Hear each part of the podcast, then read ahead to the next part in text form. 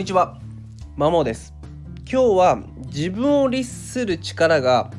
子供たちのおかげで高まっている話をしていきます。職業柄ですね、まあ、学習塾に勤めているので、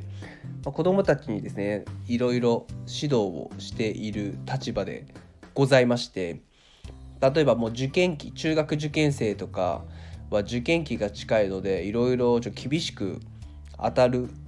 当たっている生徒もいます。まあ、なかなか口ばっかで言い訳ばっかで勉強しない子に関してはちょっと私言葉遣いが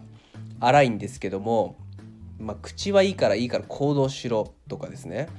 もう言い訳でしょそれみたいな。やれない理由を作るなみたいな。どうやったらできるかは考えて動けとかですね。やることが分かんないって言ったら宿題はやったのって言ったらやってないみたいな。塾の宿題はやって。いやだったらそれからやれよみたいな。分からないことはないよねみたいな話で結構厳しく言ってますみたいな。で経営者になりたいって言ってんだよ。その目の前のやるべきことから逃げてるようなやつが経営者になれるわけねえだろみたいな感じも結構毒を吐いてます。まあ事実なので。はい。でそういった形でですねいろいろ言っていくとですね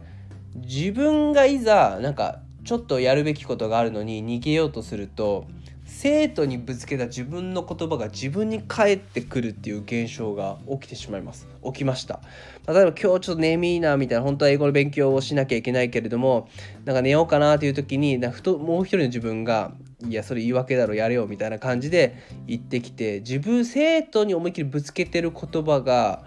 自分自身に返ってくるっていう現象が起きていてとなるとですね多分今までよりもなんか自分を律する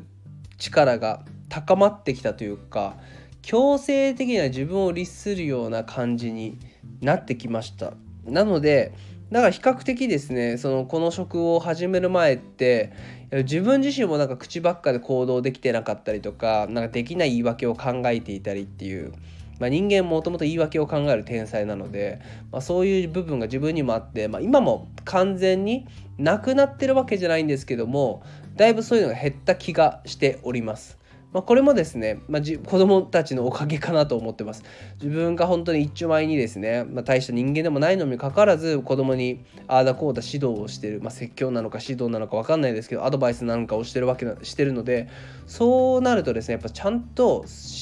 指導してるからには自分自身もそれ相応の人間にならなきゃなっていうそれ相応の行動をしなきゃなっていう風な気持ちになってきたので、まあ、そのおかげでですね自分も目標に向かって日々の行動を律して、えー、淡々とできるようになってきてるかなって思います。だから本当子供たちはありがたい存在だなと思ってますし子供たちにああだこうだ言ってるからには自分もちゃんとしなきゃなっていう風な感じで日々過ごしております。以上です。